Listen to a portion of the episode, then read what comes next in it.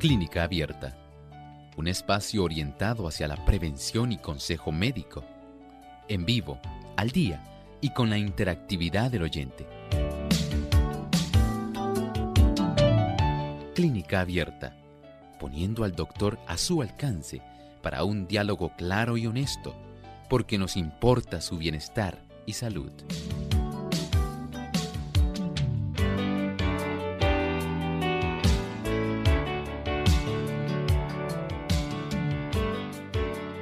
Saludos amigos de Clínica Abierta. Una vez más estamos aquí para recibir sus consultas en este espacio de salud donde hoy usted puede hacer su pregunta. Les invitamos a participar. Les recordamos nuestras líneas telefónicas. En Puerto Rico localmente es el 787-303-0101. Para los que están en Estados Unidos, el 1866-920-9765 para llamadas internacionales libre de cargos, el 787 como código de entrada, 282-5990 y el 787-282, perdón, 763-7100. Recuerden que también deben marcar el número 1 antes del 787. Y les recordamos también nuestra página web donde usted puede acceder escuchar nuestro programa y participar haciendo sus consultas a través del chat. Nos pueden buscar por radiosol.org y a los amigos que nos siguen por la plataforma de Facebook Live pueden buscarnos por Radiosol 98.3 FM.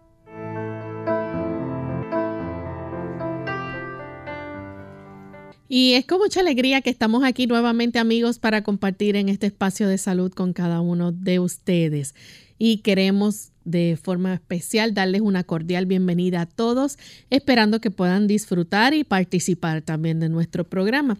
Saludamos de forma muy especial a los amigos que nos escuchan en el país de Argentina a través de FM Logos Aguaray, provincia Salta Argentina y en Bahía Blanca. También en, la, eh, también en la provincia de Buenos Aires, en Guayaquil, a través de Energy Nuevo Tiempo 92.1 FM y Rosario 91.1. Así que para nuestros amigos en este lindo país también enviamos un gran saludo. Vamos entonces en esta hora a darle una cordial bienvenida al doctor Elmo Rodríguez. ¿Cómo está, doctor? Muy bien, Lorraine. Muy agradecido al Señor por este hermoso día. ¿Cómo se encuentra Lorraine? Muy bien también. Bueno, saludamos al equipo técnico Saludamos también a usted, querido amigo, que se ha dado cita en esta ocasión aquí con nosotros en esta edición de Clínica Abierta. Y vamos entonces al pensamiento saludable de hoy. Además de cuidar tu salud física, cuidamos tu salud mental. Este es el pensamiento saludable en Clínica Abierta.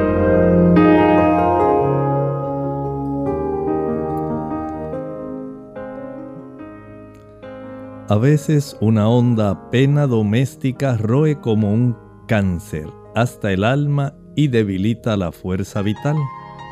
En otros casos, el remordimiento por el pecado mina la constitución y desequilibra la mente.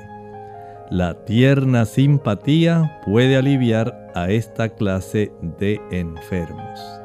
Tanto sufrimiento, tantas diversas emociones que maneja el ser humano cuántos acontecimientos ocurren en la experiencia de la vida de cada persona. Imagine usted la vida de un enfermo. Cuántos pensamientos pasan referentes a su condición y a lo que su condición significa, cómo afecta e impacta a su familia. ¿Qué imagen mental tiene ese paciente de sí mismo? ¿Cuánto le teme al futuro? Son situaciones que a diario están enfrentando cada uno de nosotros. Hay un sinnúmero de probabilidades que pueden barajarse para poder ayudar a estas personas. Pero si dentro de esas posibilidades siempre la acompañamos de simpatía, de amor, de bondad, de compasión, tenemos una carta ganadora para poder ayudar, aliviar el sufrimiento, la pena, el dolor, la incomodidad que una persona siente en muchas ocasiones con motivo de recuerdos que pueden serle perturbadores. Sea usted un agente que pueda beneficiar a alguien en este día, hoy. Hoy es precisamente un buen día para mostrar simpatía. Gracias al doctor por compartir con nosotros este pensamiento saludable y estamos listos para comenzar a recibir sus llamadas, amigos. Vamos con la primera llamada, la hace Virginia. Ella se comunica desde Santurce, Puerto Rico. Adelante, Virginia. Buenos días, que Dios le bendiga. Buen día. Mi consulta es la siguiente. Tengo un amigo que le diagnosticaron porfiria. Además de eso, él es paciente diabético que usa insulina. Quisiera saber si hay algún alguna dieta o algo que lo ayude a bregar con la con los signos y los síntomas de, de la condición. Eso es todo y que Dios le bendiga.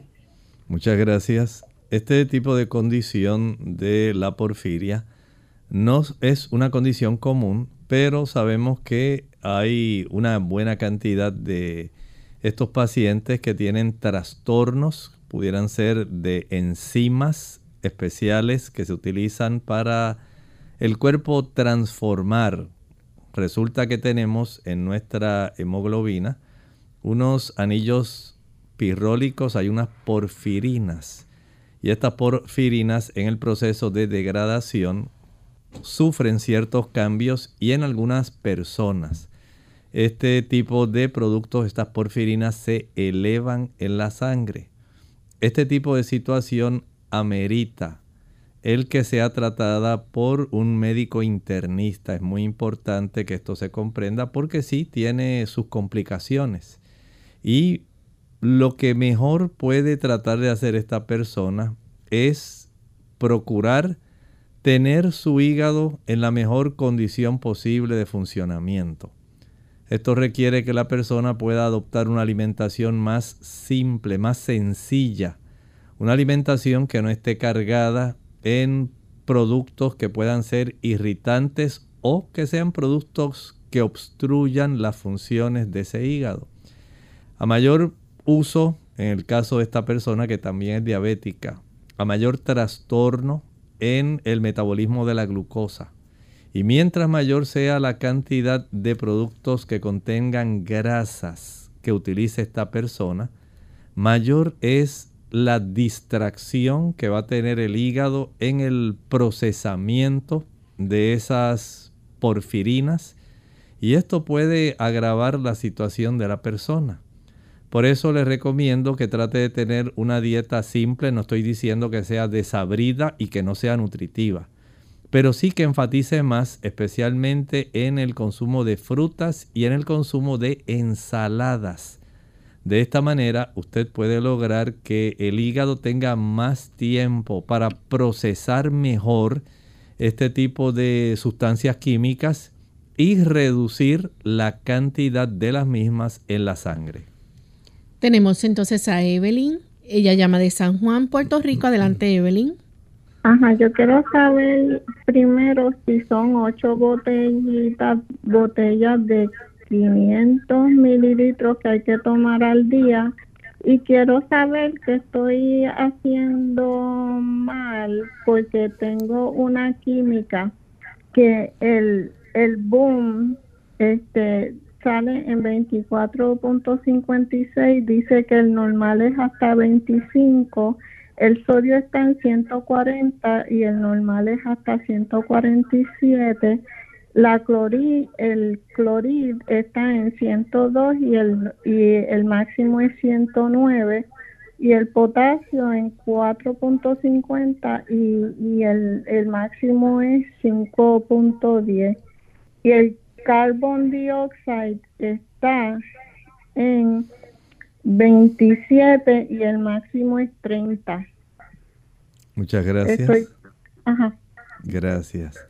Mire, sí, básicamente podemos decir que en términos generales sus parámetros están básicamente normales de acuerdo a los parámetros que brinda ese laboratorio. hay algunos laboratorios donde el BUN, ese BUN, eh, el nitrógeno ureico, solamente eh, se considera normal hasta 20, pero veo que los parámetros de ese laboratorio son un poco más elevados.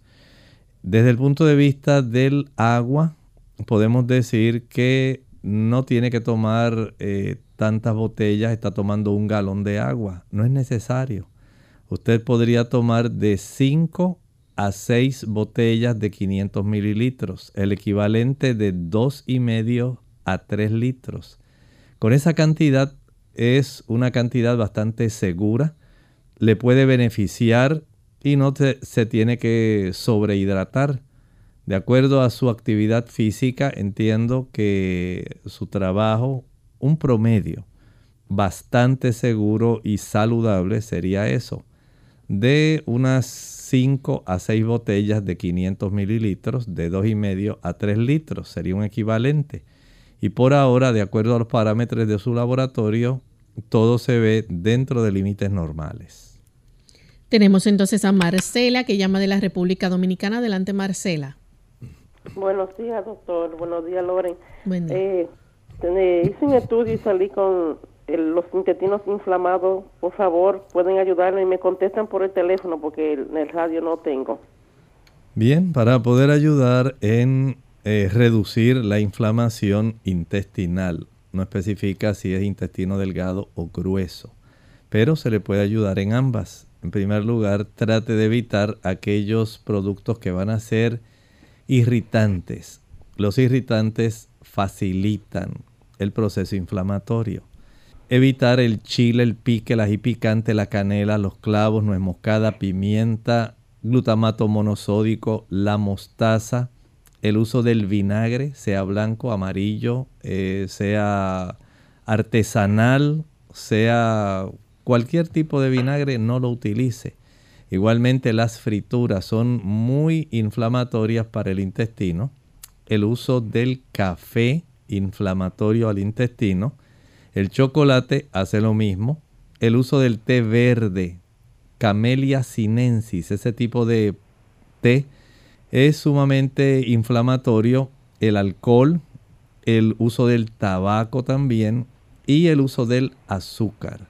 Ahí usted tiene una diversidad de factores que van a estar facilitando el que se inflame. Por otro lado, el usar la papa, la calabaza, tener también a su disposición el consumo de maíz tierno, fresco, son productos que ayudan a reducir el proceso inflamatorio. Aplicación de una bolsa caliente sobre la zona abdominal ayuda a reducir también el proceso inflamatorio. El té de malva ayuda a reducir el proceso inflamatorio. El consumo de cucharaditas de pulpa de sábila una cucharadita, usted primero corte la penca, la pala, la hoja de sábila, sáquele la pulpa, licúela, por lo menos cuando ya tenga unas 8 onzas, unas 2 o 3 pencas de sábila le pueden proporcionar esa cantidad.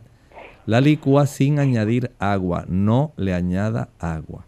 Esto se liquifica y de esta pulpa de sábila ya líquida va a tomar una cucharadita cada dos horas y usted notará una gran diferencia. Bien, vamos en este momento a nuestra primera pausa. Al regreso continuaremos.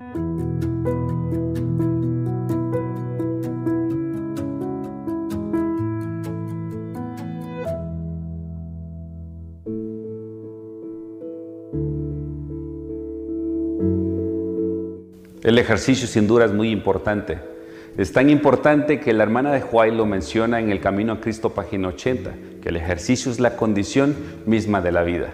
Existen tres teorías fundamentales sobre el afecto que tiene el ejercicio en el cerebro. La primera teoría neurocientífica nos explica cómo al hacer ejercicio la vasculatura cerebral se incrementa y aumenta la oxigenación en áreas muy específicas en áreas fundamentalmente del razonamiento y estas nos ayudan a nosotros mejorar nuestro funcionamiento físico, social y cognitivo, así como el intelectual. El ejercicio disminuye las hormonas que afectan durante el estrés. Al disminuir esto, el ejercicio tiene un cambio positivo y disminuye esos efectos neurodegenerativos en el cerebro. El ejercicio aumenta la liberación de neurotrofinas en el cerebro. Dentro de estas, el factor neurotrófico derivado del cerebro, el cual es como el alimento del cerebro, es el que ayuda a la regeneración celular, a la programación y a darle el mantenimiento a estas células neuronales. Entonces, el factor eh, neurotrófico derivado del cerebro es muy importante y el ejercicio es la fuente principal para su producción o liberación. Como hemos visto, el ejercicio tiene muchos efectos positivos en nuestro cuerpo. Yo te invito a que hagas ejercicio de manera regular, cuatro o cinco veces por semana, de 20 a 30 minutos al día. Recuerda que tu cuerpo es templo del Espíritu Santo y debemos honrar a nuestro Dios cuidando nuestro cuerpo.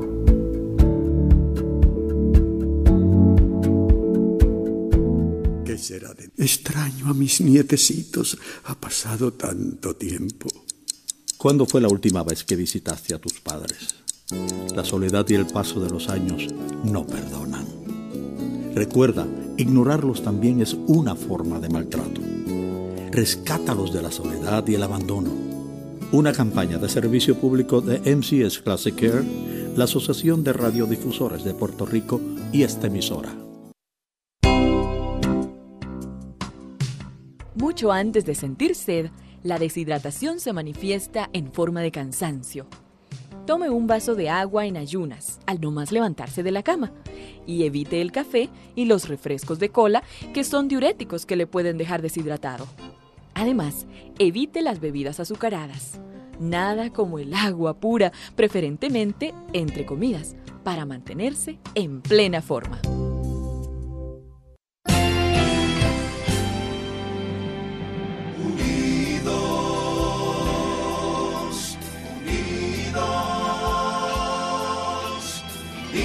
Hacia el cielo siempre unidos,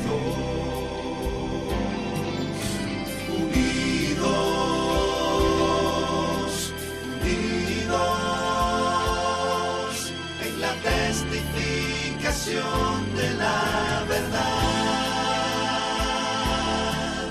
en la testificación de la verdad.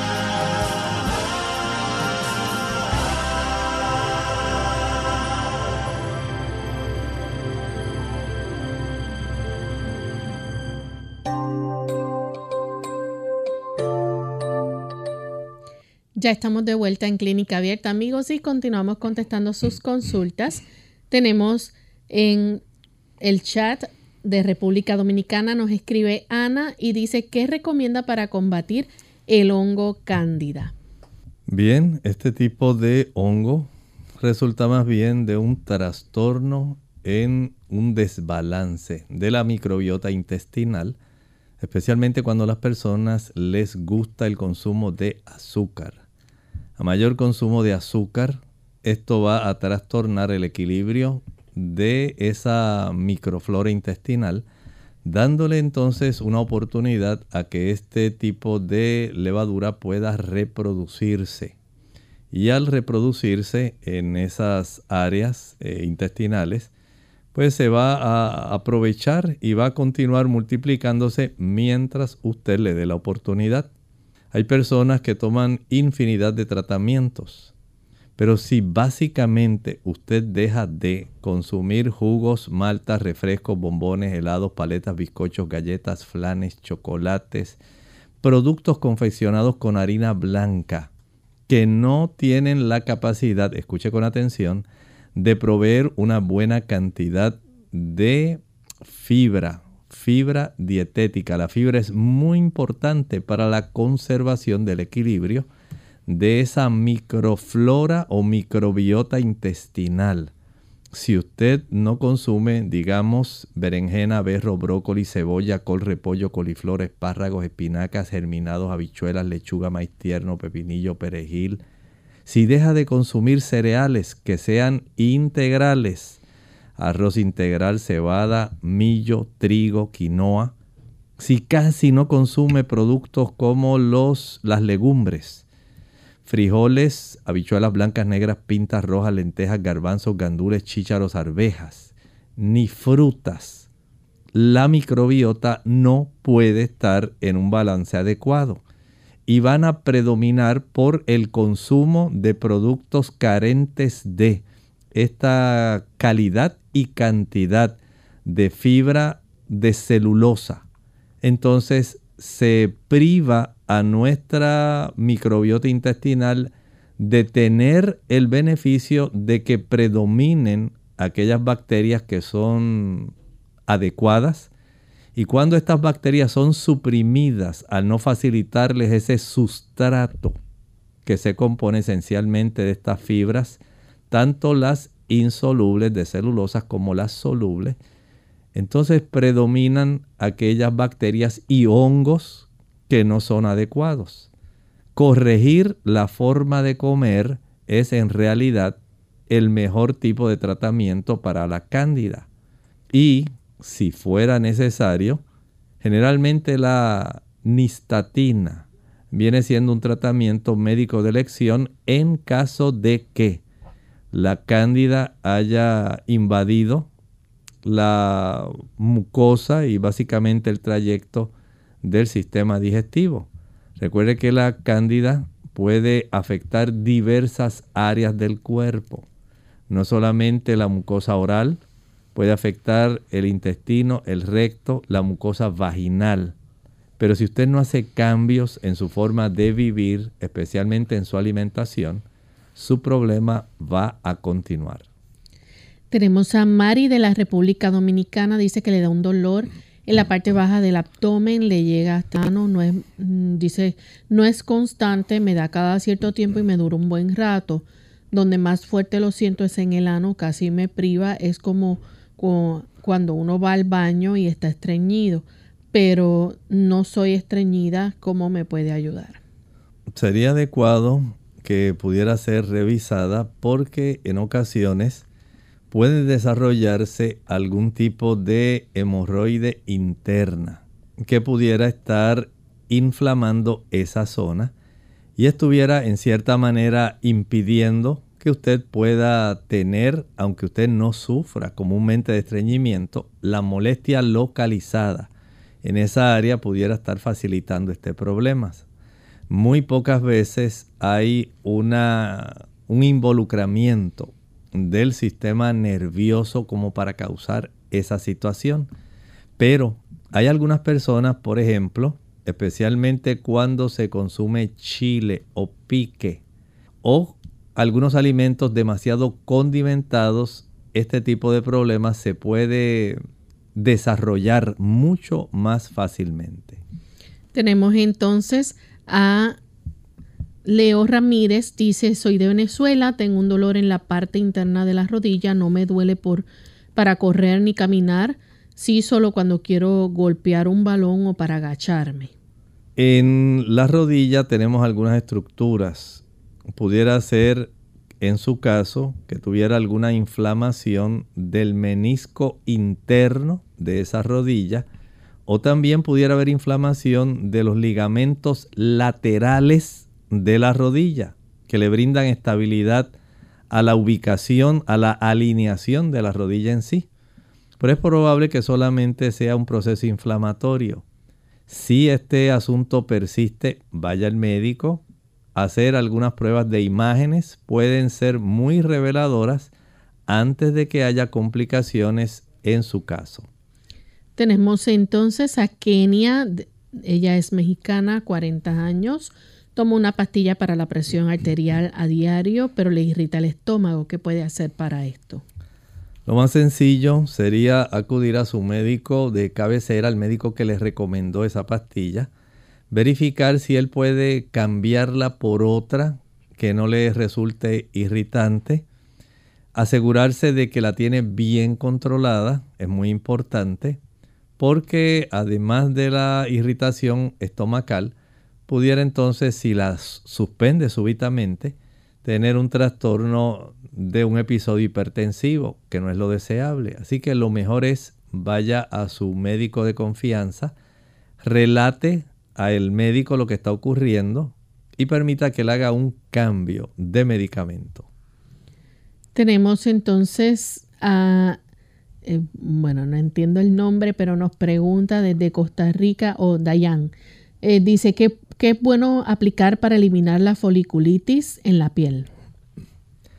En la foliculitis, número uno, si es por motivo de que haya obstrucción del área del folículo piloso e infección. Porque usted, por ejemplo, se frota o se fricciona esa área con alguna la mano sucia o con algún tipo de instrumento o algún digamos alguna tela que le pueda facilitar el desarrollo de esa infección. Algunas veces puede suceder por una rasuradora que no ha sido debidamente enjuagada con agua caliente y con agua jabonosa y se pone ese rastrillo, esa navaja de rasurar ahí, se deja tranquila junto con las células muertas, se facilita la reproducción bacteriana y cuando usted agarra otra vez ese rastrillo para rasurarse, es más fácil desarrollar la foliculitis. Pasarse las manos que no estén debidamente aseadas por la cara o por las superficies donde se facilita el desarrollo de esta foliculitis, ahí tiene otro motivo. Así que mantener el aseo, las superficies de la piel, lo más limpias posible, lavar con algún jabón antiséptico, es algo deseable.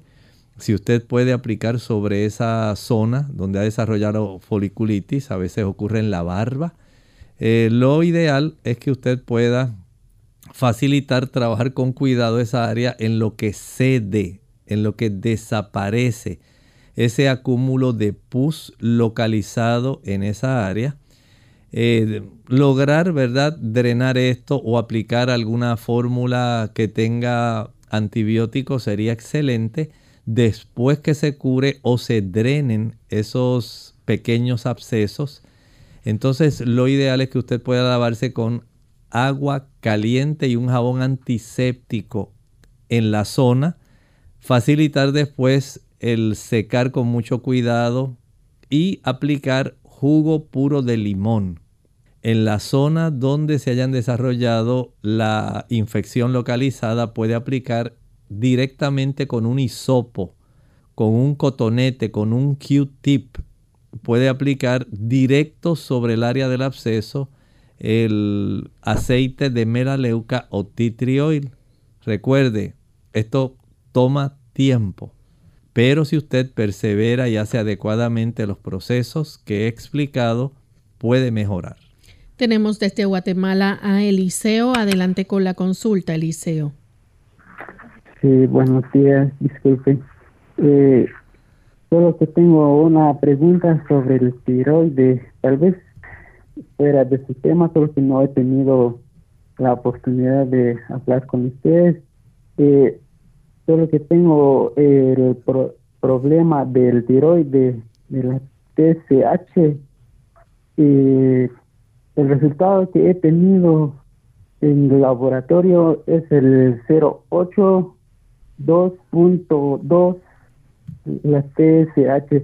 Ahora la T3 0.8 2.02 la T4 5.3 14.06 eso es el resultado que he tenido no sé si me lo pueden dar Eliseo Eliseo medicamento natural disculpe Eliseo no no se retire Necesito que me repita nuevamente el resultado de la TSH, si me hace el favor. 0.8 2.02. Ese es. Ese es el parámetro, pero al lado izquierdo hay un número que es el valor que usted sacó en la sangre, el suyo. Lo que usted me leyó está al lado derecho. Al lado izquierdo mm. hay una cifra, un número que me dice su valor en la sangre. Puede ser 1.8, 2.3, 3.4, 5.6.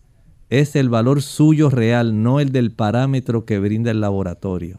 Sí, pero según los, así los que me están dando los tratamientos que tengo un poquito de problemas de eso, de hecho casi todos los días me hace subir la presión y me baja. Y el pulso del corazón llega hasta 60. Eliseo, discúlpeme, discúlpeme nuevamente. ¿Podría ser tan amable en leer otra vez el TSH? Otra vez, si me hace el favor. 0.8-2.02. ¿Hay algún otro número ahí cerca? Mm, ¿Crees que no? El T3, el que tiene. Ajá. Tiene otros, pero creo que este es el mero resultado. ¿Cuánto decía el T3, si me hace el favor? 0.8 guion 2.02. Ok, bueno. Mire, el, el aspecto de cuando no está adecuadamente regulada, ¿qué cantidad de levotiroxina está tomando en este momento?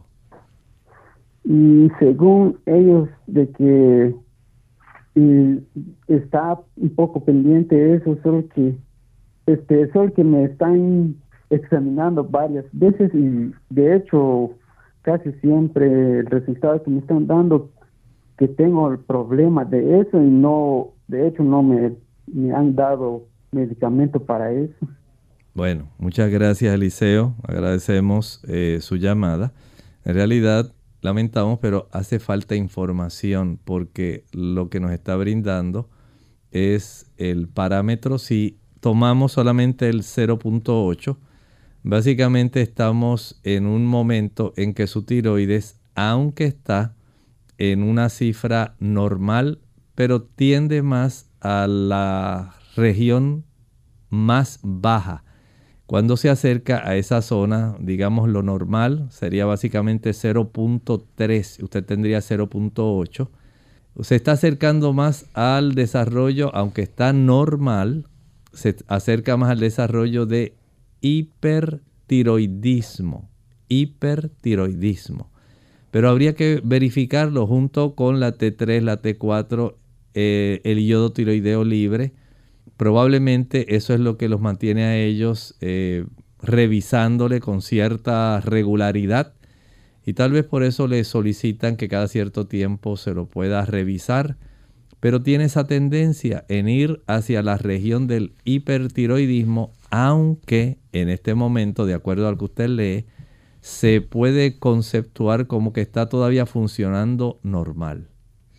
Vamos en este momento a nuestra segunda pausa y cuando regresemos continuaremos contestando más de sus consultas. Ojo con los refrescos. Un estudio preliminar publicado en la revista de salud de los adolescentes sugiere que el consumo elevado de refrescos o bebidas gaseosas puede estar relacionado con una mayor proporción de fracturas de huesos. Posiblemente porque el ácido fosfórico que contienen estas bebidas estimula la excreción del calcio. Para algunos expertos, el problema es que el reemplazo de la leche por los refrescos reduce el aporte de calcio al organismo.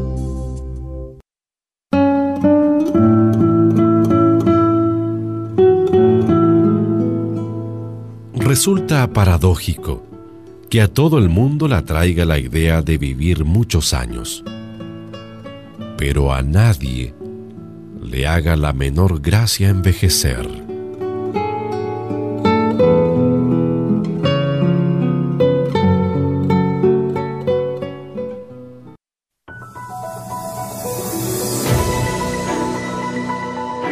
La vitamina C es una vitamina hidrosoluble que se necesita para el crecimiento y reparación de tejidos en todas las partes del cuerpo. Se utiliza para formar una proteína importante utilizada para producir la piel, los tendones, los ligamentos y los vasos sanguíneos. Además, para sanar heridas y formar tejido cicatricial, reparar y mantener el cartílago, los huesos y los dientes, y ayudar a la absorción del hierro. El cuerpo no puede producir la vitamina C por sí solo, ni tampoco la almacena. Por lo tanto, es importante incluir muchos alimentos que contengan esta vitamina en la dieta diaria.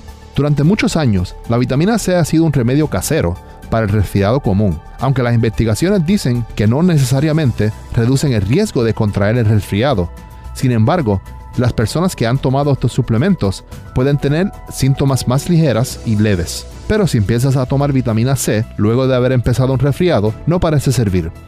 Entre las frutas y verduras donde puedes encontrar la vitamina C está el melón cantalupo, frutas y jugos de cítricos como naranjas y toronjas, pomelos, kiwi, mango, papaya, piña, fresas, frambuesas, moras y arándanos, sandía o melón, brócoli, coles de Bruselas y coliflor, pimientos rojos y verdes, espinaca, repollo, nabos verdes y otras verduras de hoja, papas, batatas, tomates y su jugo.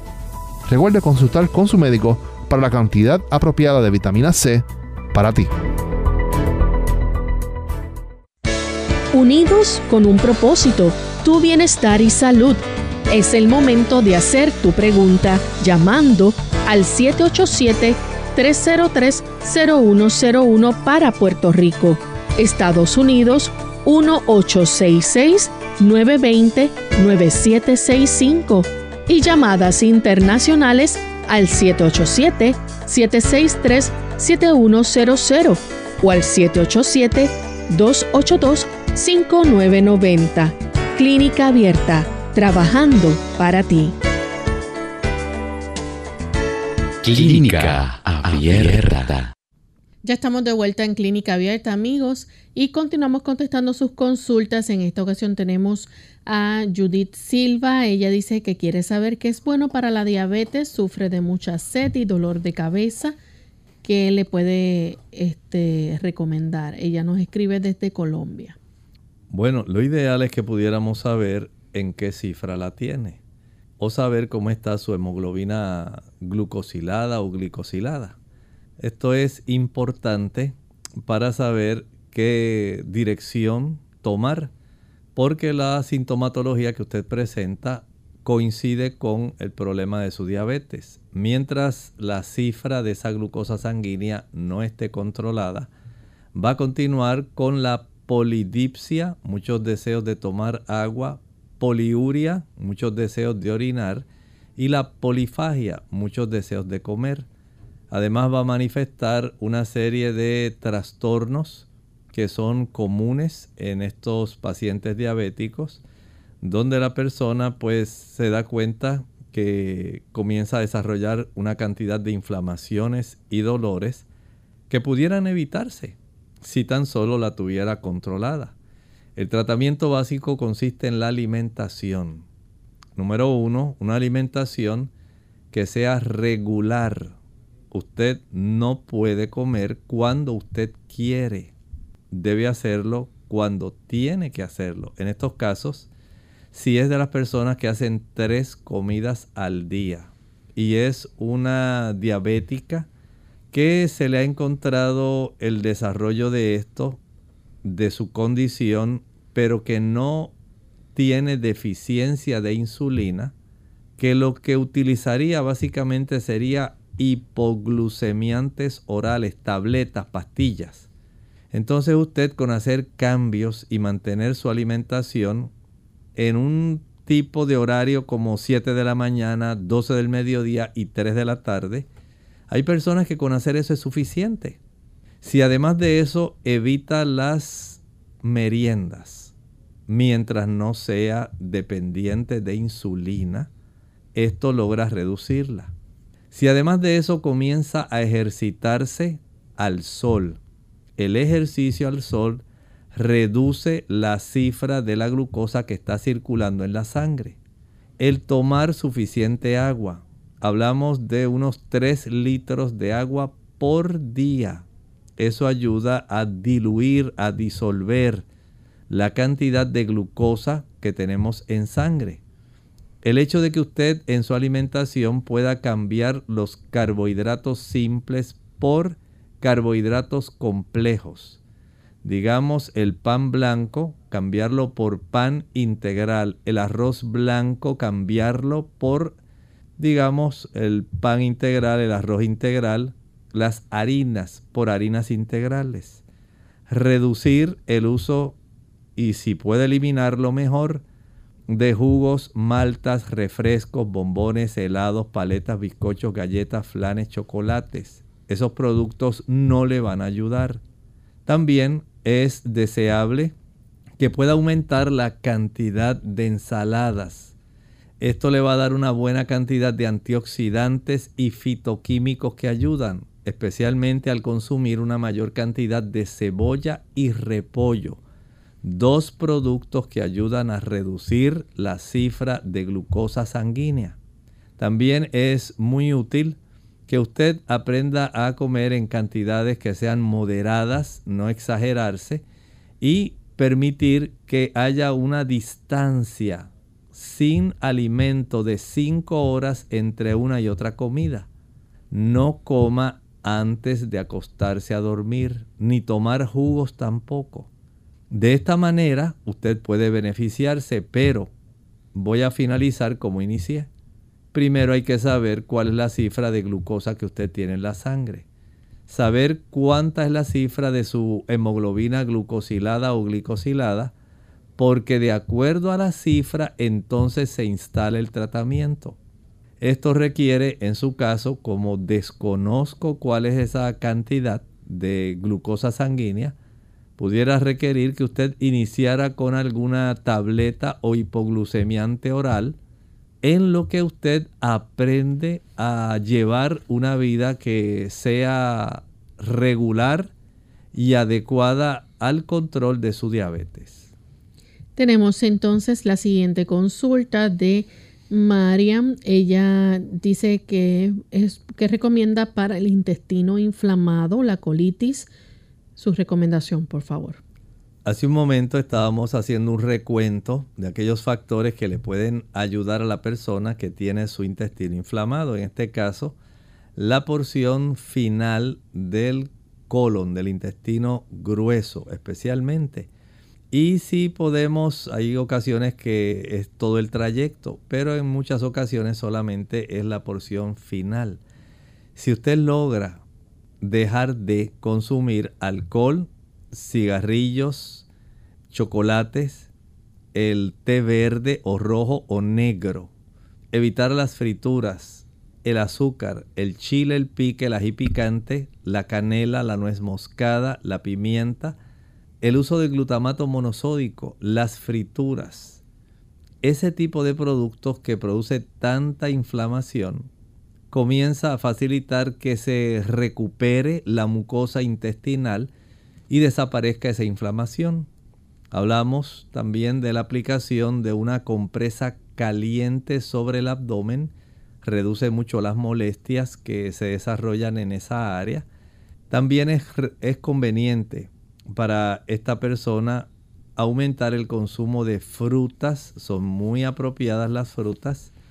Es el uso también, hablábamos de la calabaza, el maíz fresco, son muy útiles. También puede ayudarse con el consumo de zanahorias al vapor.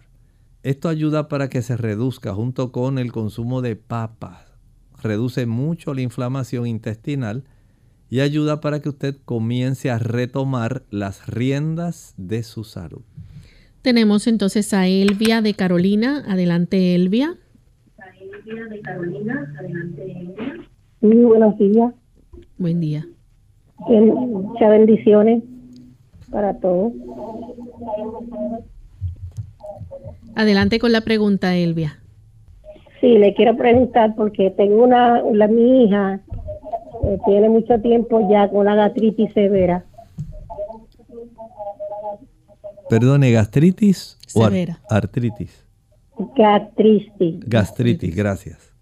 Y, ya eso, a, consecuencia de eso, como ha estado tanto tiempo en el hospital, cuando le da mucho dolor, pues está a veces semana, a veces ha estado tres semanas con la gastritis, ya se le, el páncreas también se le afecta. Y, y parece que ya a veces cuando le ponen antibióticos, pues ya tiene una, pequeña úlcera, le ha causado esa gastritis. Bueno, vamos a ayudarle. Mire, como ella necesita ayuda lo antes posible, vamos a preparar el agua de papa. En la licuadora añada dos tazas de agua, una papa cruda pelada. la va a pelar primero, la va a mondar. Y después que haga eso, la trocea, la corta en pedacitos chiquitos, la añade en la taza de la licuadora donde ya hay dos tazas de agua. Procede a licuar y a colar. Va a obtener dos tazas de agua de papa, parece leche. Esa agua la va a tomar de la siguiente forma. Agua de papa, media taza, media hora antes de cada comida, antes del desayuno, antes del almuerzo y antes de la cena. Y media taza de agua de papa al acostarse. Lo va a practicar diariamente durante un lapso de unas 6 a 7 semanas. Puede también utilizar la pulpa de sábila corte dos o tres pencas, palas, hojas de sábila. Una vez las cortes, extráigales la pulpa, el cristal, la gelatina y vaya acomodándolo en una taza de medir hasta donde diga 250 mililitros, el equivalente de 8 onzas. Una vez ya la haya extraído, va a proceder a licuarla sola sin añadir agua. No añada agua ni ningún otro líquido, solamente la pulpa de sábila. Una vez ya proceda a licuar, envase y refrigere, guárdela en la nevera. De ese producto va a tomar una cucharadita cada una o dos horas por un lapso de 6 a 7 semanas. Bien, tenemos entonces otra consulta. En esta ocasión la hace Demetria Cabrera. Pregunta, ¿qué beneficios tiene la kombucha y si la conoce? Bueno, la kombucha. Este tipo de producto es de esas plantas, una serie de plantas se pueden llamar eh, cactus o suculentas. Pero este tipo de producto, eh, muchas personas han recomendado su uso, especialmente para combatir el cáncer. Y este producto en realidad eh, hay personas que le ha dado éxito, pero hay otras personas que en realidad no han tenido una, un beneficio real. Así que desde ese punto de vista, desde el punto de, de vista teórico, las personas lo recomiendan para el cáncer. Pero desde el punto de vista real, hay algunas personas que se benefician y otras no. Tenemos entonces a Evarista Guzmán que está pidiendo algo para la diabetes. Saber si esa diabetes necesita el uso de insulina o no es algo necesario. Saber cuánto tiene la cifra de su glucosa sanguínea, cuánta fue la cifra de la última vez que se practicó la hemoglobina glucosilada o glicosilada. Eso es bien importante, porque de acuerdo a eso se recomienda. Ya eh, estuve diciendo hace un rato que desde el punto de vista de la alimentación es básico. No hay un producto que le haga bajar el azúcar sin que usted ajuste la cantidad de alimentos que usted come. Sea que necesite o no insulina, debe usted tener regularidad en la alimentación. Desayuno a las 7, almuerzo a las 12, la cena a las 5. Si usted está utilizando insulina, se recomiendan las meriendas. Pero si no está usando insulina, no es conveniente el uso de las meriendas debe tomar sus medicamentos en el horario indicado, cambiar el consumo de carbohidratos simples por carbohidratos complejos. En vez de arroz blanco, arroz integral, en vez de pan blanco, pan integral. Si en lugar del arroz puede usar la quinoa, resulta mejor para la diabetes. El hecho de que usted pueda evitar, como mencioné, los jugos, maltas, refrescos, bombones, helados, paletas, bizcochos, galletas, flanes, chocolates, todo producto confeccionado con azúcar o todo producto confeccionado con harina blanca no debe utilizarlo, no le va a ayudar a controlar su diabetes. Y las consecuencias del descontrol de su diabetes en realidad va a ser sumamente dañino para usted. En la retina, los riñones, el corazón, el cerebro, las extremidades, no vale la pena hacer desarreglos. Ni tampoco tener esa teoría de que una vez al año no hace daño y usted ingiere lo que usted quiere. Ese tipo de comportamiento va a ser deteriorante. Le va a facilitar el que usted se deteriore, vamos a decir, acelera el proceso de envejecimiento. Y eso no le conviene. Nadie quiere eso. Pero no hay un producto mágico. Si hay algunos productos que ayudan a reducir la cifra, si usted hace los ajustes que mencioné, incluyendo el ejercicio al sol. No tiene que ser al mediodía. Puede ser antes de las 10 de la mañana o a las 4 de la tarde. Hay plantas como el diente de león, como el cundeamor o sorosí, que ayudan. Pero si no hace los ajustes correspondientes que mencioné, en realidad no va a haber el beneficio real. Bien amigos, hemos llegado entonces al final de nuestro programa. Agradecemos a todos aquellos que hicieron sus consultas, los que no alcanzaron poder comunicarse. Les recordamos que el jueves continuaremos en otra edición más de preguntas. Vamos entonces a compartir con ustedes este pensamiento bíblico para concluir. Recuerden que la presencia, la existencia del santuario celestial es algo real. Esto no es un invento, no es una fábula. El libro de Apocalipsis hace innumerables alusiones, pero esto no es algo metafórico. El libro de Hebreos, que no tiene nada que ver con profecía, habla de ese tipo de lugar especial. El libro de Éxodo, que no tiene que ver con profecía directamente, habla de que a Moisés hiciera el santuario de acuerdo al modelo que le había sido mostrado en el monte. En el cielo hay un santuario celestial y de ese lugar, dice Apocalipsis 15, 8, y el templo se llenó de humo por la gloria de Dios y por su poder, y nadie podía entrar en el templo hasta que se hubiesen cumplido las siete plagas de los siete ángeles. Al finalizar, esto lo que nos indica es que Jesús ya finalizó el periodo de intercesión en nuestro beneficio. La obra de la salvación llegará a su fin en algún momento. Jesús en este momento está intercediendo, está facilitando la aplicación de sus méritos.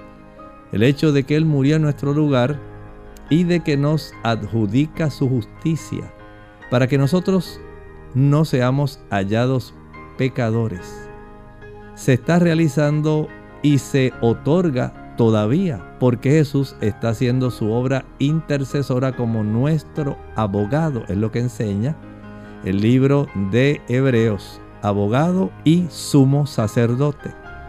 Pero el sumo sacerdote no estaba continuamente en el santuario. Había un día en el cual ya se hacía la limpieza del santuario y el Señor desea hacer la limpieza del pecado del santuario celestial. Cuando Él finalice, ya no habrá más intercesión y entonces, para aquellos que no se acogieron al beneficio de la salvación, lamentablemente solamente quedan las copas de la ira de Dios. Bien, nosotros nos despedimos y será entonces hasta el siguiente programa de Clínica Abierta. Con mucho cariño compartieron el doctor Elmo Rodríguez Sosa y Lorraine Vázquez. Hasta la próxima.